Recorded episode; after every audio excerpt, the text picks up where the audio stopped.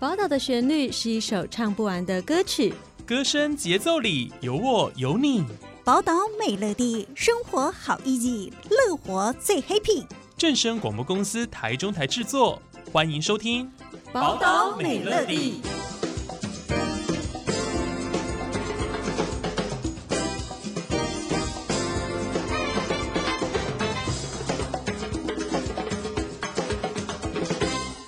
Hello，各位听众朋友们，大家好，我是新阳，欢迎收听今天的节目。诶，大家是不是记得新阳在之前的节目里面曾经有邀请到台中国家歌剧院的导览员，那时候戏称是歌剧院校犬，我们的导览专员洪志豪志豪到节目中跟大家分享了一个歌剧院的新年的走春那个街区导览的活动。在当时呢，新阳有跟大家讲说，其实歌剧院为了要让民众呢可以更加的亲近艺文，也让大家知道说，其实，在生活中，你跟艺术文化的距离真的非常的接近。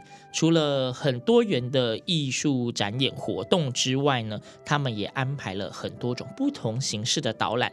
当时有说有机会要再介绍给大家。今天呢，新阳就再次邀请到咱们的歌剧院校全导览专员洪志豪。志豪你好，Hello，新阳您好。今天呢，其实要跟大家聊的呢，呃，不像上次一样，我们这一次没有这么直接的主题。嗯、今天不会直接跟你讲说几月几号看什么。对，今天不夜配吗？对，今天那我那我来是干嘛？哎，夜配就要看你自己的本事，看我自己本事吗？对，你有办法很顺的夜配，又让我舍不得剪掉的话，那就是你赚到。好，好对，就是其实想问一下，就是嗯、呃，因为一般其实讲到场馆的导览哦，对，嗯，我必须讲说，其实一般民众第一个会想到的是，呃，这是一个国家级的场馆，对。那为什么导览要钱？哦，你问到一个很棒的问题耶，会太尖锐吗？不会太尖锐，我每天都被民众问这个问题。啊，你们不是国家级的场馆，为什么导览还要钱？导览要钱哦，其实导览为什么要钱哦？我也很常问我自己的问题。认真讲啦，因为歌剧院是一个自负盈亏的单位。哎、嗯，对，这里要澄清，歌剧院它不像国家单位，它不算国家单位，真的不是。就我们是国家的编制底下，可是歌剧院的营运跟绩效，我们需要自立自强，我们需要自负盈亏。我们就不讲太深，就是歌剧院呢，它不是那种就是会无限制的一直赚钱的单位，它是要自负盈亏，它也是可能会赔钱的。对，然后再者是。其实我刚刚虽然是问了这个问题，其实我自己有想过为什么要付钱。其实很简单呐、啊，因为整个歌剧院的导览。你有可能会看到一些你本来看不到的地方，没错。那你如果真的要去到哪里，你准备工作上的资料，你都不用花时间，不用花心力吗？这些其实都是一种人力物力的开销。是。再来，歌剧院的那些导览，大家带的导览机，所有的机械，所有的设备，其实都是需要维护的。是，没错。而且他们通常导览一次都是一个小时起跳，对，一个小时一百块不过分吧？其实一个小时一百块真的算是蛮便宜的，而且其实大部分的民众跟游客都蛮能。接受的啦，都大家去到国外的时候，你去那一些古迹或者是名胜景点，你愿意花个几百块、一千块的门票去参观？歌剧院专人带你导览，还不是只是让你进去自己晃，他专人带你导览，其实。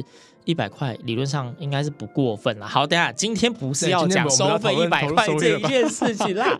今天要讲的其实是说，就是上次我跟听众们讲到说，其实歌剧有非常多不同种类的导览活动啊。嗯，对，其实这一件事情是因为大家知道，新阳就是很常跑歌剧院，都快要变我家灶卡。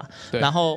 就是其实会一直注意到歌剧院时常会有公告很多的活动讯息，它本来就有日常的导览嘛，那但是它会针对在不同的节日或是以不同的主题开出不同的导览活动，有些可能不是参观建筑物，可能是看周边的街区，像上次跟大家讲的那个走村的时候看街区，有些可能是看花花草草，对。那志豪是可以跟我们分享一下，歌剧院有没有哪一些是每一年基本上就是固定 routine 都会出现的导览形式的活动？看了些什么？如果是 routine，比方说例行性的话，我们每一天一定都会有定期导览。哦，定期导览就是指说，哎，我民众或游客只要来馆，只要进到场馆里面，时间允许，时间 OK 的话，我可以在十一点半、两点或是四点钟这三个时段去预约导览。嗯，好，预约导览，那我们就会安排导览员为您做一个很深入浅出的建筑物的参观跟导览。那像我平常很常被民众问的问题，就是说，嗯。一定需要导览吗？或是像新阳刚刚有带到的，哎，那我参加导览有什么意思？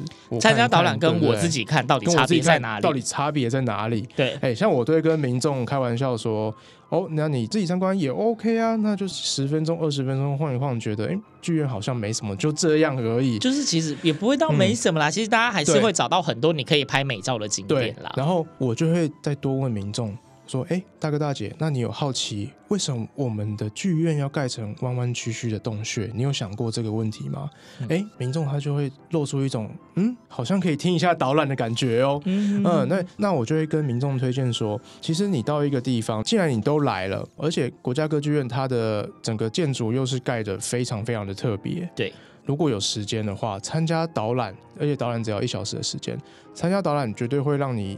来到剧院之后，不是只当一个很单纯走马看花的游客，或是单纯来借个厕所而已。我正要讲，就被你先讲出来。所以虽然我们的剧院非常开放，非常的通透性，都很适合大家随时进进出出。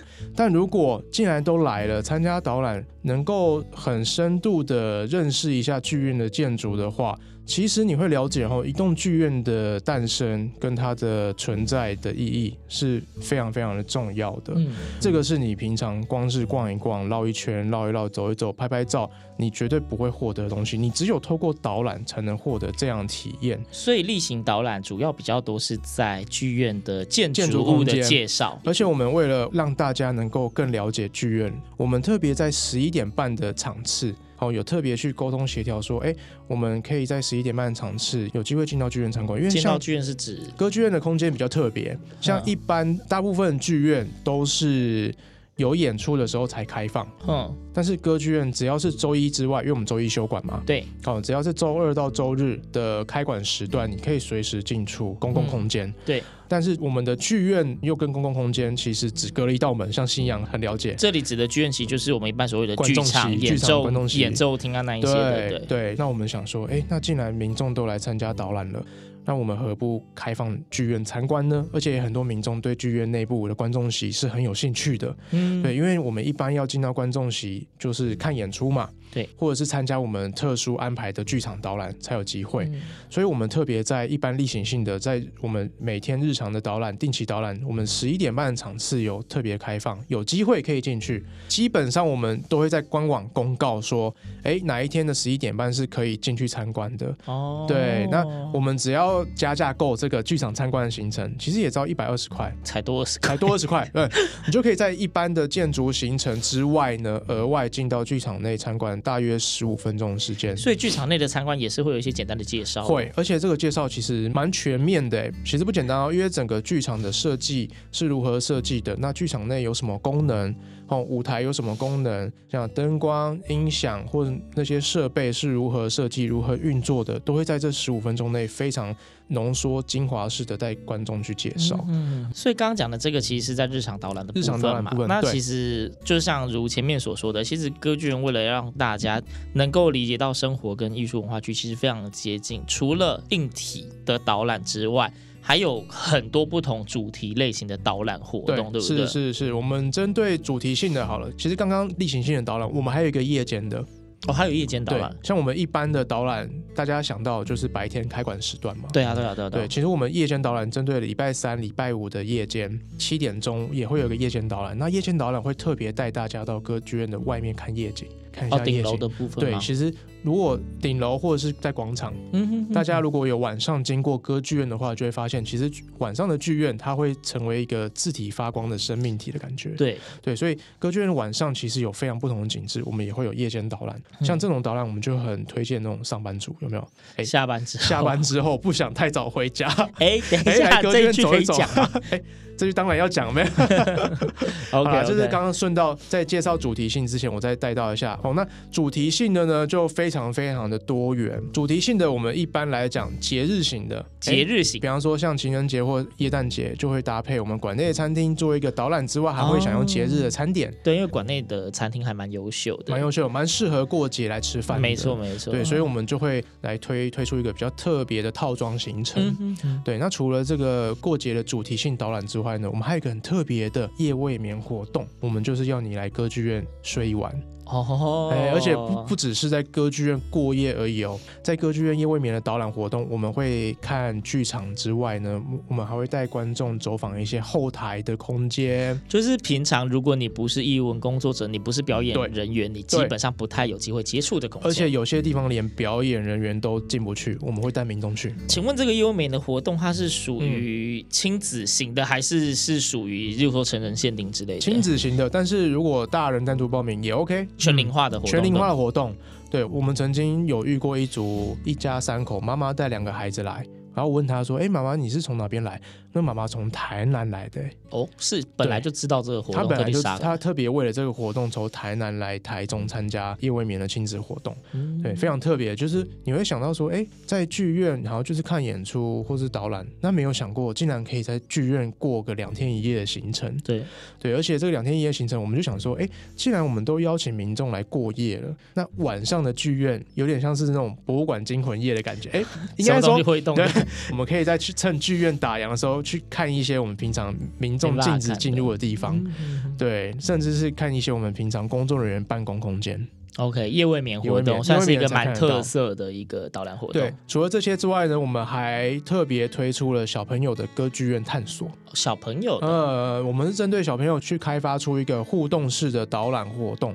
我们把每一个导览景点都拟人化哦，串成非常可爱的、很像广播剧的形式，带小朋友去听着我们的语音导览机之外呢，我们进行一些有奖征答啦，或是互动触摸体验啦。而且这个探索活动有分室内版跟室外版哦，室内版就针对建筑，但其实大家有没有想过，我们经过歌剧院的时候，有没有多停留下来看一眼我们户外植栽？其实歌剧院的户外植栽都是有经过特别的景观设计的哦。从我们挑选的树木的品种，还有那些花卉的品种，其实都是有特别设计过的。嗯、那这个活动我特别喜欢的点是说，其实很多的家庭他们很想要带小朋友去体验户外行程，但是户外行程有有一些户外行程又有点门槛。嗯，对，这个小朋友歌剧院探索的户外篇就很适合这样的家庭，就是说，哎，我很想让小朋友接触艺文活动或是剧场。